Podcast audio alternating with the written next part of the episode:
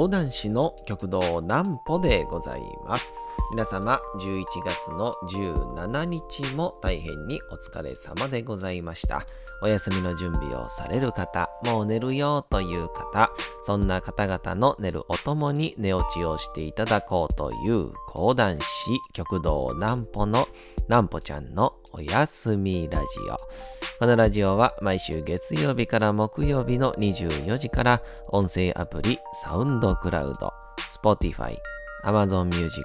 Podcast にて配信されております。皆様からのお便りもお待ちしております。お便りは、極道南歩公式ホームページのおやすみラジオ特設ページから送ることができます。内容は何でも結構です。ねえねえ聞いてよ南歩ちゃんから始まる皆様の日々の出来事や思っていることなどを送ってください。送ってくださったご希望の方には、南歩ちゃんグッズをプレゼントいたしますので、住所、お名前もお忘れなく。というわけでございましてね。さあ、いよいよ配信先がですね、なんと4つになるというですね、えー、今全部一応言いましたけども、一応一番初めからやってたのが、えー、サウンドクラウド。えー、それに追加で、あの、今 CM でも有名な Spotify、あと Amazon Music ですね。えー、そして、ポッドキャストというですね、もう、すごくないですか？もうこれ、もう、なんていうんですか、配信されてる場所、そして数だけ言えば、これ多分、売れてますね？これ、売れてるレベルのやつですよ。はい。視聴回収、視聴回収って思ってるやん。視聴回数ね。えー、だいたい、えー、20回ぐらいですけど。いいじゃないですか、もうね、こんな感じでやっていくっていうのが、あ僕のね、なんぽちゃんスタイルというわけでございまして。あでね、あの、一応その、それぞれの、あの、配信先で、今まで、まあ、あの、前回にも昨日にも言ったんですけど、えっと、配信先によって、特にサウンドクラウンドなんですけど、1個流すと、自動的に次の、えー、ホームの、次の回まで、えー、再生されてしまうっていうのがあって、なんか朝までもしくは流しっぱなしで行くと、えー、最悪24時からかけると、えー、次の日の5時ぐらいまで かかるっていう、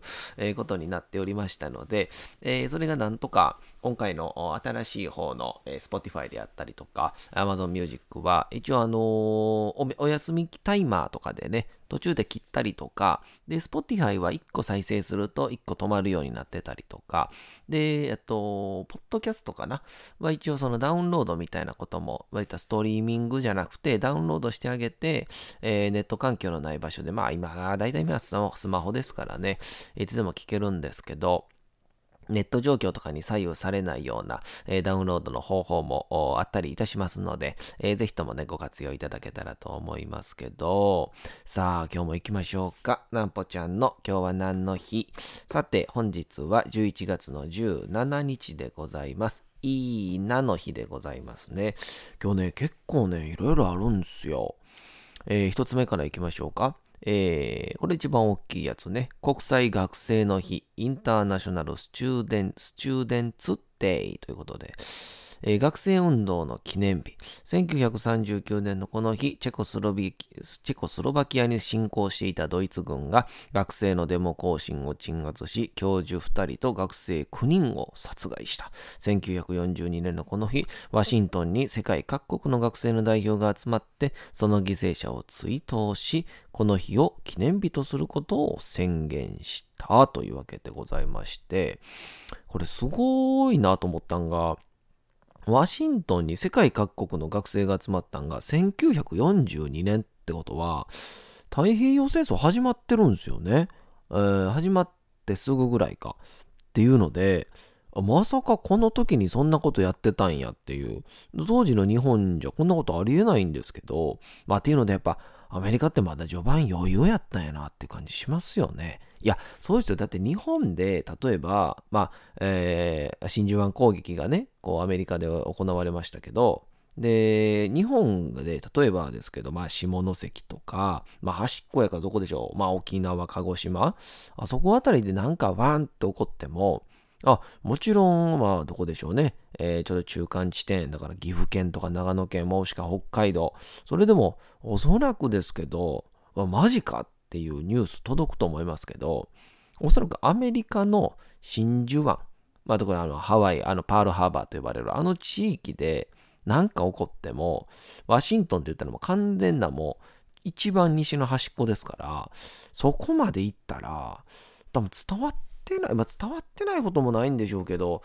あんまりピンとこないんでしょうね。なかったぞぐらいの。えー、そうですかみたいな。うすぐには情報も届かないでしょうし、またそのいわゆる戦火というんでしょうかね、日が届くのももう少し時間がかかったんでしょうね。めっちゃ真面目なこと言うてる。さあ、今日本日いろいろあるんですよね。あとはね、えー、将棋の日。あ、これもなんか、いいっすね。なんか、変な語呂合わせ全然ないからめちゃくちゃいいですね。えー、日本将棋連盟が1975年に制定。江戸時代将棋好きの八代将軍徳川吉宗がこの日をお城将棋の日とし、年に1回の午前対局を制度化した。素晴らしいですね。こういうのを記念日と言いましょうよ。やっぱりね。うん、1997年、あのお芋、その 自然薯、自然薯を振る舞う料理店が制定をしたみたいな 自然薯じゃないのよ。それもあの、16の6をひらがなの毛に見立てるっていうもう逆にでもここまでいったら、だって今僕話してるってことは、もう忘れられないまで言ってますからね。いや、もう見事な術中にはまってしまってるなとも思いますね。えー、もう一つさ、えー、本日もドラフト記念日でございますね。1965年この日、えー、第1回プロ野球新人選択会議ドラフト会議が開かれた。そうなんですよね。だからこれまではプロ野球って基本的には入団テストみたいな感じで、まあ今でいうトライアウトみたいなね、あの東山紀之さんがやるね、首を宣告された男たちに電話はかかってくるのか。男たちの熾烈な戦いが始まる。ドラフト会議。いや、そ違う違う。最後ドラフト会議言うてもた。違うんですよね。トライアウトですよね。トライアウトなんだ。えー、僕が一番好きやったのはやっぱあれですね。あのー、日ハムに入って一旦対談をしたけど、トライアウトで成功してもう一回戻った、あのー、元日ハムのね、左ピッチャーの八木選手ね。あれもご家族のこのなんというか、家も買ったし、かといってこれが続いてしまわない、続かないと、家のローン、また子供の養育費も払えなくなるぞっていうその絶妙なところで入団をもう一回勝ち取るっていう、もう素晴らしかったですね。感動いたしました。さあ、次行きましょう。レンコンの日。いや、いつものペース取り戻してきましたよ。茨城県土浦市で1994年のこの日に全国のレンコン産地が集まって開催されたレンコンサミットで制定。うん。火関係ないやん。語呂合わせでやってくれよ。でもね、この日にやったという記念日ですからね。えー、いいじゃないですか。どう？これでね、もう一個がね、これなんとも言えないんですけど、長崎県島原市で制定のね、島原防災の日なんですよ。1990年のこの日、雲仙普賢岳が約200年ぶりに噴火をしたっていうので、まあ、活火山なんですよね、雲仙普賢岳って。なんですけど、ここ最近もちょっとだけまたニュースになってるでしょ。えー、っていうので、やっぱおそらくこれ、えー、この長崎方面の方々は、今でもこれ改めて、えー、島原防災の日やから、えー、気をつけようねっていうお話されてるんだろうなと、思うと、本当こういう、特に災害とか、記念日とか、あそういうのをやっぱりこう一個みんなで覚える形にするってのは非常に大事なんだなとね、改めて思いましたんでね、えー、上方講談協会のね、いろんな記念日もね、え、作っていければなと思いますけどね、いつやろうな。うん、上方講談会の記念日、うん、まあいろいろあるんですよね。うん、まあ、えー、まあ、日にちまではどうしても言えないですけど、やっぱり、えー、2019年ですね。2019年の8月。いや、これはやっぱりね、大きな記念日でしたね。えー、南歩師匠から諦められるっていうあの、あれ時何ですかね、八百屋ジンベエかな。あのー、赤穂岸伝、赤穂岸外伝といった、まあ、中心蔵のお話でね、えー、まあまあ基本的には全部作り話だとは言われてるんですけど、この赤穂義士が攻めてくるかもしれないから、えー、吉良上野之助のこう家臣たちは、えー、このすぐに知らせを走らせれるように、えー、この周りの町人とか、まあ、八百屋とか、いろんなところの人たちに知らせ役みたいなのを金で買ったんですよね。だからもしなんかこう、キラの屋敷に誰か入ろうとしてたら、えー、ちょっとお前ら必ず言いに来てくれよ、みたいな。ああ、お任せください、みたいな。そんな感じでやって、そのうちに一人に選ばれたのが、えー、八百屋をやってるジンベエというね、えー、おばあさんと二人暮らしのおじいさんでございましてね、えー、その話をやるんで、このジンベエが、まあ、無事たどり着くことができるのかというお話でございましてね、まあ、もうこの、また意地意地悪そうなこの少年の悪い、えー、おばあさんもなんか素敵なんですよね。この、な、ばあさんや、ああ、二人でな、これでお前に、えー、二人の百両の金をもらえるんやから、これで、えー、二人の五条はもうこれで万全やな。あら、おじいさんなんですか？百両の金をもらえる？えー、そういや、この百両でもう全部、まあ万全やないか。いやいや、それなら、私は何をもらえますの？みたいな、その 森本レオさんって方、ドクロベイさんみたいな入って入りましたけどね、今。何をくれますの？っていう。え悪霊言うたらお前二人の死に金やないか。そんなこと言うたかって、何ばくれるかは言うてくれんと。っていう感じのね。この、何今何、何がおもろくて笑ったんかわかりませんけど、これね、僕なんで笑ったかというと、これもともとは、あの、うちの師匠南左衛門はですね、基本的には、まあ、江戸の話は、まあ、その、まあ、古典から引き継いでる、髪型が古典で引き継いでるもの以外に関しては、まあ、なるべく、江戸っ子弁、まあ、いわゆる標準語にしようじゃないかと。だからさっきのも、だから、あら、あら、おじいさん、100両なんてもらえるなら、私は何両もらえるんですか？ってなるんですけどね。えー、とかもこのおじいさんの方もな、100両の金がもらえるってんでなーっていうこう、標準語になるわけ。江戸っ子めみたいな感じになるわけなんですけどね。えー、僕がどうしても標準語ができずにですね。もう何回、もう何遍稽古やっても、もう何遍稽古の師匠が、うん、違う違う違う違う。おじいさんそんなこと言ったって、私は何両もらえるんだいってこうやってみなさいって言われるんですけど、僕が、あれ何両もらいますの？っていう、その もっちゃりもっちゃりして、師匠があまりこれで諦めたらあかんっていうので、あの違う、何歩違うと。うん。いや、何両もらえるんですか？っっていうこう言い方をすれば、おばあさんのこの純朴さみたいなもの現れる。でも純朴さの中からちょっとしたおじいさんとの上下関係であったり、いろんな関係性がまた生まれて、このおじいさんが後々ね、えー、アコギ師たちに捕まったりする。そこのなんかこう、振りになるから、ね、えー、できればおばあさんのもっとしっとりと、ね、おしっとりと。いく何何両もらえるんですか？やってみなさい。何ももらえますの？って言った瞬間に師匠が、うん、もうええかって言ったんですよね。師匠が、うん、もうええか、うん、一旦好きにせえって言ってた。えー、南歩2019年8月に、えー、諦められるという、えー、そういう記念日でございましたけどもね。えー、そんなことで。他に何かあったかな？記念日は、まあ、基本的にあの、上方講談協会のね、えー、記念日というのはね、うん、基本的に全部言えない記念日しかありませんので。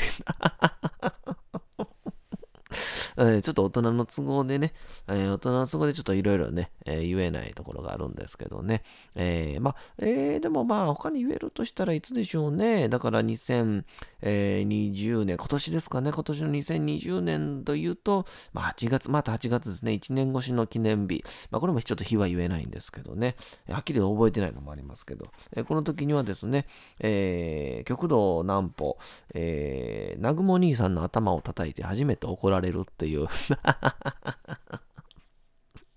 そうですね。あのー T4 スタジオっていうね、この配信を結構収録するようになってから、えー、そういう時期になってから皆さんで、えー、帰りは打ち上げを必ずね、えー、食事会をするんですけど、えまあこういうコロナの期間ですから、皆さんに一定のね、まあ、距離感であったりとか、こう取り橋とかもちゃんとね、マナーは徹底した上で、えちょっとみんな行くんですけど、で、その時にこう、結構ね、その日もね、盛り上がってたんですよ。で、今まで結構ね、こう、なんていうんですかね、まあ、なんていうんでしょう、テンポよくいい感じのテンポが来たと思う思ったら、行ったれと思うので、結構ね、ナゴニさんの頭、こうね、坊主頭でね、本当にもう、お坊さんの、ほぼスキンヘッドに近い頭でいらっしゃるので、思いっきりこう、スパーンと言ってたんですよね。ほんで毎回、わー、わーって受けてたんで、えー、今日もいけるわーと思って、兄さんのなんかわわわわみたいな感じでいじられてるところに行ったれと思って、スパーンと行ったら、もう会場が凍りつくっていう。シーンって凍りつきましてね。あ、やば、どうしようと思ったんですけど、もうしゃあないわと思って、そのままじーっとしてたら、あのー、ちっちゃい声で、南雲兄さんが、うん、今のはあかんなって言ったんですよね。うん、今のはあかんなっていう やっぱり、ああいう時に出る、なんて言うんですかね。あの、汗？冷や汗って言うんですか？うん、臭いですね。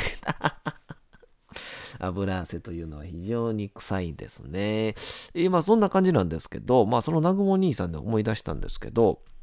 あの、南雲兄さんですね、あの、非常に映画うまい兄さんであって、あの、特にこのコロナ期間に入って、まあ、極道南王兄さんの、えー、呼びかけで、まあ、極道南王、そして、えー、極道南歩、えー、そして玉田玉秀斎先生、そして弟子の玉山、そして南雲兄さんを合わして、まあ、あの、ちょっと YouTuber 的な配信をするグループを作ろうぜ、みたいな感じになって、まあ、KTuber でね、えー、講談師の YouTuber、KTuber でね、5人なんで5.0みたいな感じでね、まあ、PM2.0 みたいな感じで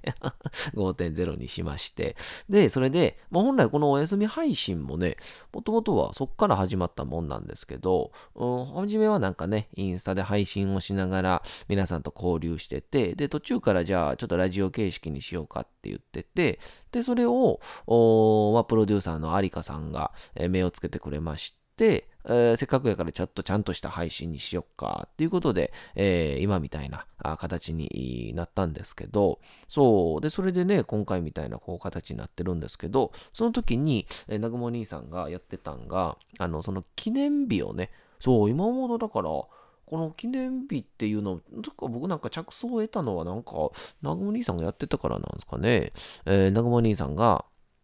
あの、その日の記念日、えー、なんかこう、いろいろあるんですよ。誰々の命日、マイケル・ジャクソンの命日とか、誰々の誕生日とか、いろいろあるんですけど、その日にまつわった、えー、ところのやつを、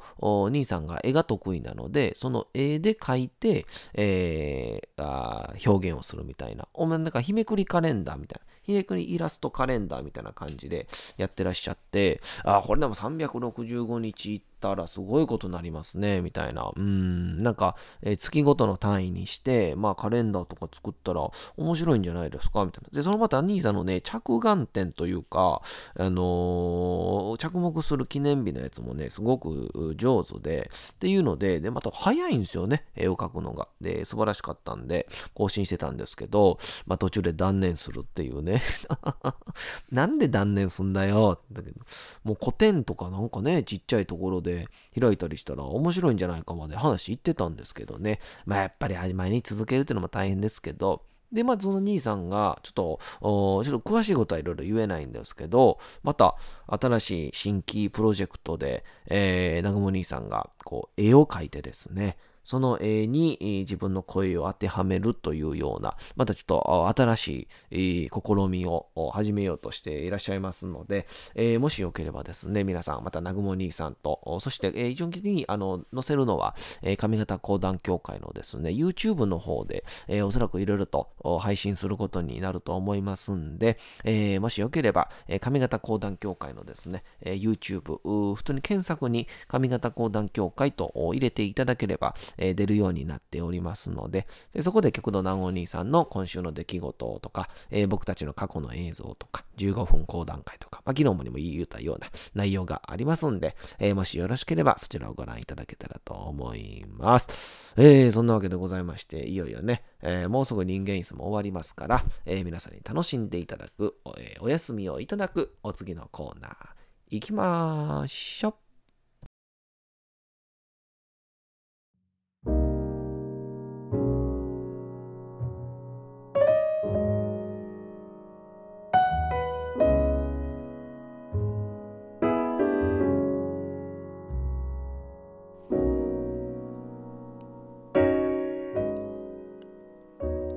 時刻は24時20分を過ぎようとしております。皆様、小さい頃眠れなかった時に、お父さん、お母さん、おじいちゃん、おばあちゃん、お世話になっている方に本を読んでもらった思いではないでしょうか。なかなか眠れないという方のお力に寝落ちをしていただければと、毎日美しい日本語の響きで綴られた様々な物語、小説をお届けしております。えー、さて本日もお読みいたしますのは、江戸川乱歩作の人間椅子でございます。さあ、あこの忍び込んだ椅子の中に入って忍び込んだ場所がホテルやったわけでございますけど、このホテルが、えー、閉館するということで、この椅子がね、いろんな違う場所に、えー、行くことになりまして、さてさてこの椅子がどこに行くことになりますやら、本日もお楽しみいただけたらと思います。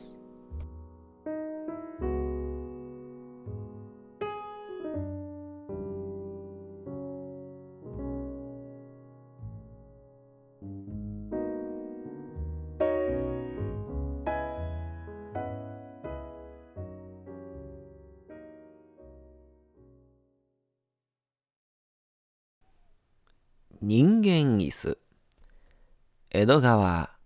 乱歩道具屋の店先で二三日の間非常に苦しい思いをしましたがでも競売が始まると幸せなことには私の椅子は早速買い手がつきました古くなっても十分人目を引くほど立派な椅子だったからでございましょう。買い手は、Y 氏からほど遠からぬ大都会に住んでいたある管理でありました。道具屋の店先からその人の屋敷まで何里かの道を非常に振動の激しいトラックで運ばれた時には私は椅子の中で死ぬほどの苦しみをなめましたが、でも、そんなことは、買い手が私の望み通り日本人であったという喜びに比べては、ものの数でもございません。買い手のお役人は、かなり立派な屋敷の持ち主で、私の椅子は、そこの洋館の広い書斎に置かれましたが、私にとって非常に満足であったことは、その書斎は主人よりはむしろその家の若く美しい婦人が使用されるものだったのでございます。それ以来、約一ヶ月の間、私は絶えず婦人と共におりました。婦人の食事と就寝の時間を除いては、婦人のしなやかな体はいつも私の上にありました。それというのが、婦人はその間、書斎に詰め切って、ある著作に没頭していられたからでございます。私がどんなに彼女を愛したか、それは、ここにくだくだ申し上げるものでもありますまい。彼女は、私の初めて接した日本人で、しかも、十分美しい肉体の持ち主でありました。私は、そこに初めて本当の恋を感じました。それに比べては、ホテルでの数多い経験などは、決して恋と名付くべきものではございません。その証拠に、これまで一度もそんなこと感じなかったのに、その夫人に対してだけ私は、ただ秘密の愛撫を楽しむだけでは飽き足らず、どうかして私の存在を知らせようと、いろいろ苦心したのでも明らかでございましょう。さて、本日もお送りしてきました、なんぽちゃんのおやすみラジオ。改めてにはなりますが、このラジオは毎週月曜日から木曜日の24時から音声アプリサウンドクラウド、Spotify、Amazon Music、Podcast にて配信をされております。また金曜日24時からは極道南歩の YouTube チャンネルにておやすみラジオとは打って変わってなんぽちゃんの夜更かししちゃっていいじゃない。と題したライブ生配信を行っております。チャット機能などのコメントもいただきながらの生配信ですので、ぜひともお越しください。皆様からのお便りもお待ちしております。お便りは、極道南歩公式ホームページのおやすみラジオ特設ページから送ることができます。内容は何でも結構です。ねえねえ聞いてよ南歩ちゃんから始まる皆様の日々の出来事や思っていることを送ってください。ご希望の方には、なんぽちゃんグッズをプレゼントいたしますので、住所、お名前もお忘れなく、お休み配信、YouTube ともどもにチャンネル登録をよろしくお願いいたします。さて、というわけでございまして、11月の17日も大変にお疲れ様でございました。明日も皆さん、街のどこかでともどもに頑張って、夜にまたお会いをいたしましょう。なんぽちゃんのおやすみラジオでございました。それではおやすみなさい。すやすやすやー。